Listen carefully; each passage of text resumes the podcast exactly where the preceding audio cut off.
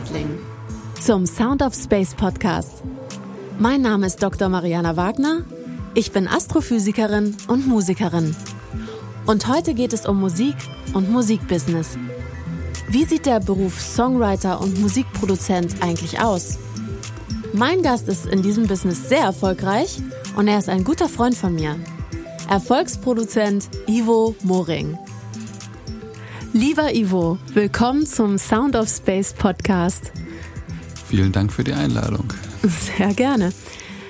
Wir wollen heute mal über das Thema Musik sprechen, denn dieser Podcast beschäftigt sich ja mit Astrophysik und Musik, so wie die Show auch. Und ähm, du bist ja ein renommierter Musikproduzent und Songwriter und wir haben ja auch schon in unserer langjährigen Historie viele Songs für namhafte Künstler geschrieben zusammen. Und jetzt möchte ich dich gerne mal zu deinem Berufsbild ein bisschen fragen und zu deiner Sicht auf die Musikindustrie heute. Also beginnen wir mal mit dir. Wie bist du dazu gekommen, Songwriter und Musikproduzent zu werden? Ich bin Songwriter und Musikproduzent eher durch Zufall geworden, weil das eigentlich ja kein Beruf ist, den man so erlernen kann oder irgendwo studiert oder so. Ähm, das hat bei mir ganz typisch angefangen wahrscheinlich, dass ich als Zehnjährige, Elfjährige angefangen habe, Gitarre zu lernen und dann irgendwann Schlagzeug und dann Bass und dann Klavier, mir dann Bands gesucht habe und für mich war es immer total klar, dass ich, wenn eine Band habe, da auch Songs für die schreiben muss und dass, wenn wir die Songs dann irgendwie eingeübt haben, dass sie auch aufgenommen werden müssen und weil das keiner machen wollte, habe ich das dann immer gemacht. Insofern habe ich eigentlich mehr oder weniger das, was ich jetzt mache, schon als, als Teenager, sag ich mal, gemacht. Als Multi-Instrumentalist. Als Multi-Instrumentalist, aber ja, ich habe immer in verschiedenen Bands verschiedene Rollen gespielt, aber meistens eben die Stücke geschrieben und dann irgendwie aufgenommen. Natürlich noch mit ja, sehr eingeschränkten Mitteln damals, ähm, gab dann auch Bandmaschinen und sowas. Aber es hat mir Spaß gemacht und ich habe dann trotzdem aber angewandte Kulturwissenschaften und klassische Musik studiert ich glaube auch, weil es, ja, wie ich schon sagte, es gibt gar nicht den, die Ausbildung zum Popmusikproduzenten. Aber es gibt ja heute eine Vielzahl von Studiengängen an privaten Schulen. Die gibt es, ähm, aber ich glaube, so gezielt zum Produzent wird auch keiner ausgebildet. Es werden so bestimmte Fähigkeiten vermittelt, aber was einen Produzenten ausmacht, glaube ich, vieles davon wird da eben auch nicht gelernt. So. Ähm, aber ich habe eben auch die ganze Zeit während meines Studiums dann weiter irgendwie Popmusik für mich gemacht oder mit anderen Leuten Stücke geschrieben. Ähm, habe aber auch nie irgendwie das Ziel gehabt oder den Plan eigentlich Popmusikproduzent zu werden oder Songwriter. Das ist eher durch Zufall passiert, weil dann irgendwie über wirklich drei oder vier Ecken gab es einen Kontakt zu einem großen Musikverlag und der hat mir dann so ziemlich unerwartet für mich einen Vorschuss angeboten. Und dann habe ich mir gesagt, ich nehme mal den Vorschuss. Also nur mal zur Anmerkung, ein Verlag, der signed ja Autoren und damit die ihre Tätigkeit ausüben können, gibt es da Vorschüsse, die man eben dann durch die Einnahmen der GEMA dem Verlag recoupt. Nur mal um das kurz zu erklären, was so ein Vorschuss ist. Genau, der Verlag überlegt sich, da ist einer, der schreibt irgendwie gute Stücke mit den Songs können wir was anfangen als Verlag. Das heißt, die pitchen wir dann zu anderen Künstlern, damit die die hoffentlich aufnehmen und ganz bekannt machen. Und weil die ganzen armen Künstler und Songwriter ja dann alle kein Geld haben, gerade am Anfang, wenn sie anfangen, zahlen die Verlage dann denen einen Vorschuss. Und das ist ja, mal mehr, mal weniger. Bei mir war das eben, fand ich damals relativ viel dafür, dass ich eigentlich noch wenig vorzuweisen hatte oder eher gar nichts. Ähm, aber ich habe mir das dann ausgerechnet, gesagt, davon kann ich mir noch ein bisschen besseres Equipment kaufen und probiere das dann einfach mal da irgendwie ein, zwei Jahre äh, Songs zu schreiben und wollte einfach wissen, was draus wird und wie sich das entwickelt. Und dann hattest du ja auch relativ schnell einen sehr, sehr erfolgreichen Song mit Terry Bierre. Das stimmt. Dann habe ich über meinen Verlag, also der hat mir dann immer verschiedene Leute vorgestellt, unter anderem eben Terry Bierre, mit der habe ich dann die ersten ein, zwei, drei Jahre fast jeden Tag einen Song geschrieben. Und über die bin ich dann auch wieder an andere Leute gekommen und dann genau hatten das wir viele Songs. viele Songs und dann gab es irgendwann relativ schnell genau den ersten kleinen auch internationalen Hit von Lutricia McNeil war das Perfect Love. Und so hat sich das dann entwickelt. Ich habe da immer mit immer mehr Leute kennengelernt, immer mehr Songs geschrieben und bin da so überall reingerutscht, würde ich mal sagen. Und wen, für wen schreibst und produzierst du heutzutage? Heute, also das hat sich dann so entwickelt, ich habe dann im Verlaufe der, der letzten Jahre eben alle Musikstile mehr oder weniger auch produziert. Das ist von Schlager bis Metal bis Pop bis Hip-Hop bis Dance habe ich auch ganz viel gemacht ähm, und habe da auf dem Weg eben mit ja, so einigen Leuten dann gearbeitet, die man kennt, viel mit Christina Stürmer, irgendwie für Sarah Connor geschrieben, viel in dem ganzen Schlagerbereich, DJ Ötzi, äh, was weiß ich, Roland Kaiser, Howard Carpendale und wie sie alle heißen. Und du hast gemacht. natürlich auch den, entschuldige, dass ich dich unterbreche, den großen Hit von DJ Ötzi produziert, den es ja vorher schon in Versionen gab, aber die nie so erfolgreich waren. Erzähl mal davon. Ähm, genau, ich habe mit einem Kollegen, mit Thorsten Brötzmann, einen Stern, der den Namen trägt, produziert von DJ Ötzi. Ähm, genau, das war eigentlich ein zehn Jahre alter Song, den gab es als Ballade. Und wir haben ihn dann schneller gemacht als Dance-Version und der war für uns zumindest überraschend erfolgreich und hat natürlich dann auch so einiges bewegt bei mir, weil dadurch auch viele Leute wieder mit neuen Anfragen kamen deswegen, ja, ich habe dann viel für alle großen Plattenfirmen auch als Auftragsproduzent gearbeitet. Das heißt, die kommen mit einer Idee oder einem Künstler und sagen, hier, der braucht jetzt ein Album oder der braucht Songs, kannst du da was machen? Ähm, genau, das habe ich viel gemacht und habe nebenbei dann aber auch in den letzten, weiß nicht, zehn Jahren immer mehr auch meinen Fokus darauf gelegt, eigentlich so eigene Projekte und Künstler zu entwickeln und zu suchen. Und das fand ich immer besonders spannend, dass man so äh, einfach eine Idee hat oder vielleicht einen Künstler, mit dem man sich zusammensetzt und wo man guckt, so wo sind dessen Stärken, wo kann das hingehen, wie kann man den positionieren, was braucht er für Musik, welches Umfeld sucht man sich, mit wem arbeitet man zusammen. Das mache ich halt ziemlich viel. Genau, und was ich an dir auch so schätze, weil wir kennen uns ja nun wirklich gut, ist, dass du nicht nur diese künstlerische Komponente mitbringst und für mich scheinbar echt eine Datenbank eben hast. Hip-Hop, Filmmusik, äh, Klassik, Pop, Schlager, das lädst du. Du bist wahnsinnig schnell. Ich habe auch schon mit vielen Leuten äh, geschrieben oder auch war bei denen im Studio, die was produziert haben. Du bist wahnsinnig schnell. Du nailst echt die Sounds für mich auch immer sehr schnell. Da hast du einfach einen besonderen Zugang, wie ich finde und ähm, verbindest aber diese künstlerische Arbeit ja sehr stark auch mit dem Business-Denken, was du brauchst, eben um eigene Produkte, also Projekte. Künstler sind ja auch, wenn man, wenn man sie verkaufen will, dann letztendlich auch Produkte ähm, gut zu entwickeln, den Markt dahinter zu hinterfragen, wo passt das rein. Und äh, das ist schon ein ziemlich cooles, komplettes und sehr erfolgreiches Paket, was du da mitbringst. Und als ich dann mit der Sound of Space Idee zu dir kam, da hat es ja auch gleich ja, Klick gemacht eigentlich und gefunkt. wir haben gefunkt. und jetzt laufen sie im Planetarium. Das ist ja was Besonderes, mit dem du da gekommen bist, mit der Idee. Die war schon relativ, das war schon relativ weit vorbereitet alles. Du produzierst ja selbst. Und dann geht es für mich halt darum, eben zu gucken, okay, was fehlt da aus meiner Sicht noch oder wo kann man das noch vervollständigen und ähm, wie schafft man das, dass da eben was draus entsteht, was dann hoffentlich in, in diesem Fall das Planetarium so gut findet, dass sie sagen, da wollen wir eine Show mitmachen. Ja, das hat halt sehr gut geklappt. Ja, das finde ich auch.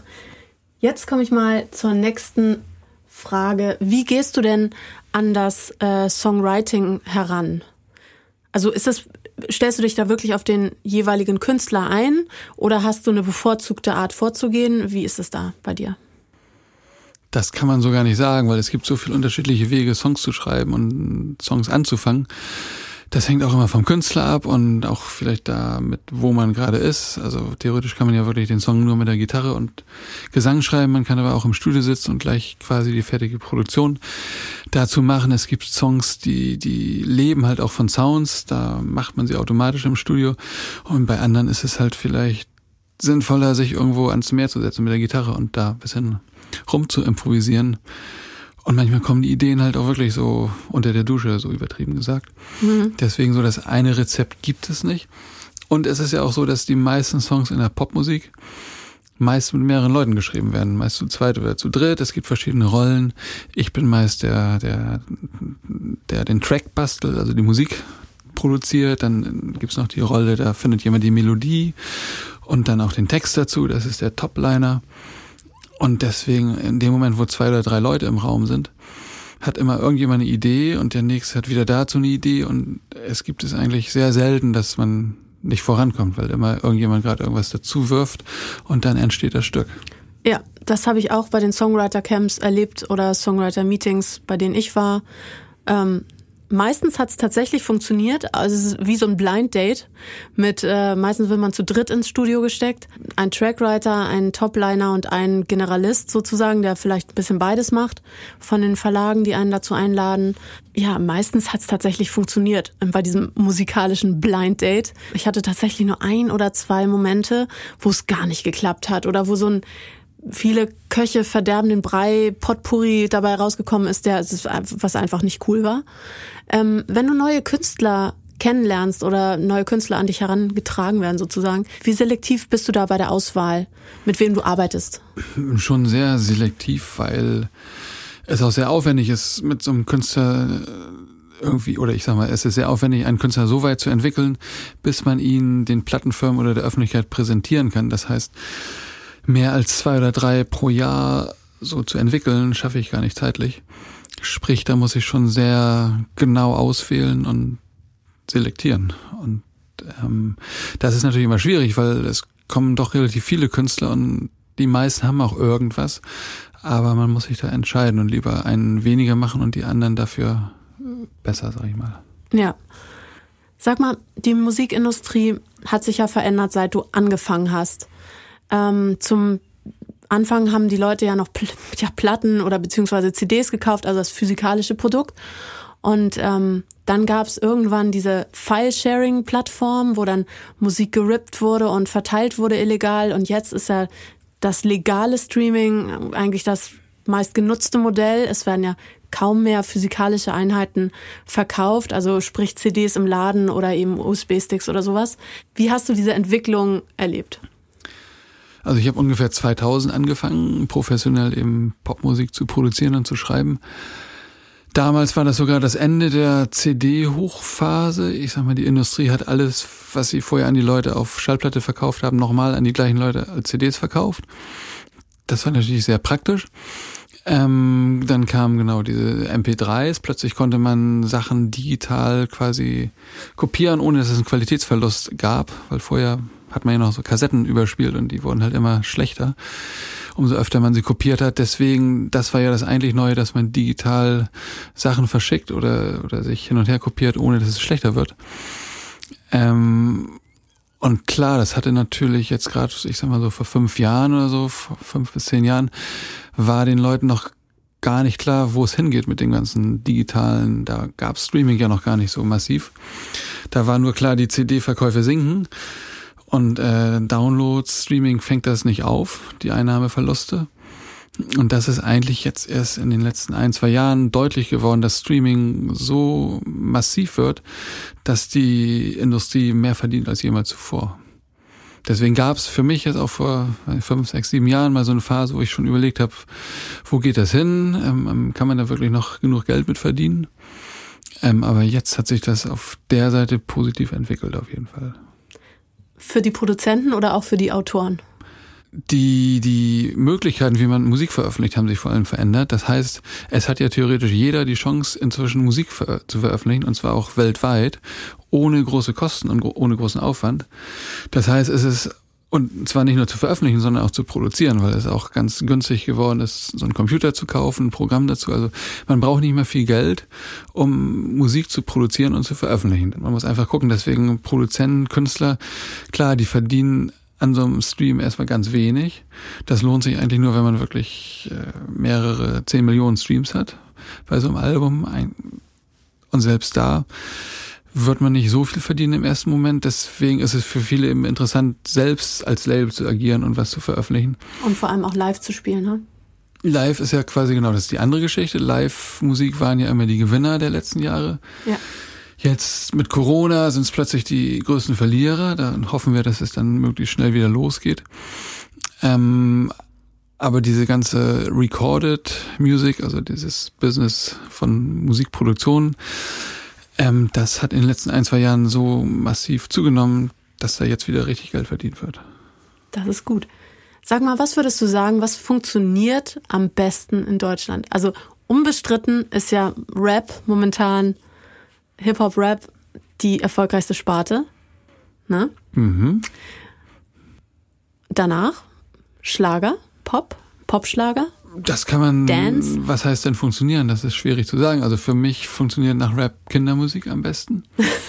also ich habe ich hab auch in den letzten Jahren relativ viel Kindermusik gemacht.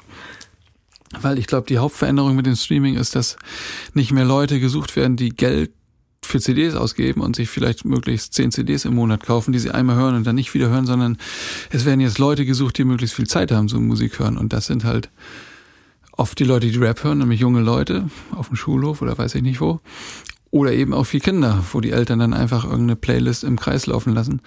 Weil es geht ja jetzt darum, möglichst viele Streams zu sammeln, weil jeder Stream bezahlt wird und nicht mehr eine einzelne CD zu verkaufen. Ganz richtig. Was meine Erfahrung ist, es gibt viele Leute, die, die gerne singen wollen, aber nicht so richtig wissen, wer sie eigentlich selber sind. Ich weiß, dass du mit Beatrice Egli zusammengearbeitet hattest, bevor sie DSDS gewonnen hat. Und ich weiß, dass du gesagt hast zu mir noch damals, wir haben auch gemeinsam für sie geschrieben und wir haben auch eine gemeinsame goldene Schallplatte von ihr äh, rumhängen. Also meine steht da hinten. Sie war ja damals schon vor DSDS genau eigentlich die, die sie jetzt ist. Du meintest zu mir nämlich, die wusste immer schon, wer sie ist, äh, was sie sein will, was ihre Worte sind, was ihre Sprache ist. Und dann gibt es diejenigen, die sagen, ach, ich mache egal was, Hauptsache ich möchte Sängerin werden oder Sänger. Klar, also aus meiner Sicht ist es auf jeden Fall wichtig, einfach zu wissen, was man will und wo man hin will. Und es gewinnt nicht der beste Sänger, sondern der, der Sachen macht, die das Publikum irgendwie ansprechen und interessieren, wo die Leute dann von dem mehr hören wollen. Deswegen, den, für mich ist der Tipp einfach nur, wenn jemand irgendwie in die Musik, in das Musikbusiness will, Erstmal was ordentliches lernen. Nee, genau das Gegenteil machen. Nämlich ähm, einfach mal zu gucken, wenn man einen anderen Beruf macht, dann ist man bereit, da zwei, drei, vier Jahre für eine Ausbildung zu machen oder zu studieren und so weiter. Und ich sehe aber viele Künstler, die denken, sie machen irgendwie da eine halbe Stunde am Tag oder ab und zu mal so einen Song und erwarten dann, dass sie irgendwie ganz berühmt werden. Und ich finde, man muss sich dann schon committen und sich da mal zwei, drei Jahre Fulltime Zeit geben, das zu entwickeln. Und das machen halt die wenigsten. Also Leute, all in. Ivo sagt all in. Ivo weiß, wovon er spricht. Ja, also ich finde es äh, total gut, wenn jemand unbedingt Musik machen will, mit der Schule fertig ist, da einfach mal das eine Zeit lang wirklich äh, zu fokussieren und, und da alles für zu tun, weil ansonsten und man muss ja als Künstler auch ähm, heutzutage mit Social Media und du musst ja alles abdecken automatisch. Du musst ja deine ganzen Accounts selbst erstmal so weit hochbringen, dass auch die Plattenfirmen sagen, oh, der hat ja schon so und so zigtausend Follower, dann könnte der interessant sein für uns. Und das musst du ja alles selbst machen. Du musst ja als Künstler dir jetzt am Anfang auch überlegen, wie kriege ich meine Videos selbst gedreht, so dass es möglichst nichts kostet. Wie betreibe ich meinen YouTube-Kanal? Das ist schon mehr geworden auf jeden Fall. Es ist vor allem wahnsinnig viel Arbeit. Ich merke es ja bei meinem Instagram-Channel. Es gibt ja den Sound of Space Instagram-Kanal. Bitte abonnieren. Den kann ich Aufgeben. total empfehlen. Ja, der ist super. Dankeschön für deine Insights und Gerne. Ähm, dafür, dass wir heute gesprochen haben. Und wir werden auf jeden Fall ja, uns noch einmal sehen zu einem weiteren Podcast zum Thema Filmmusik. Genau, das wird spannend. Danke, dass ihr dabei wart und bis zum nächsten Mal.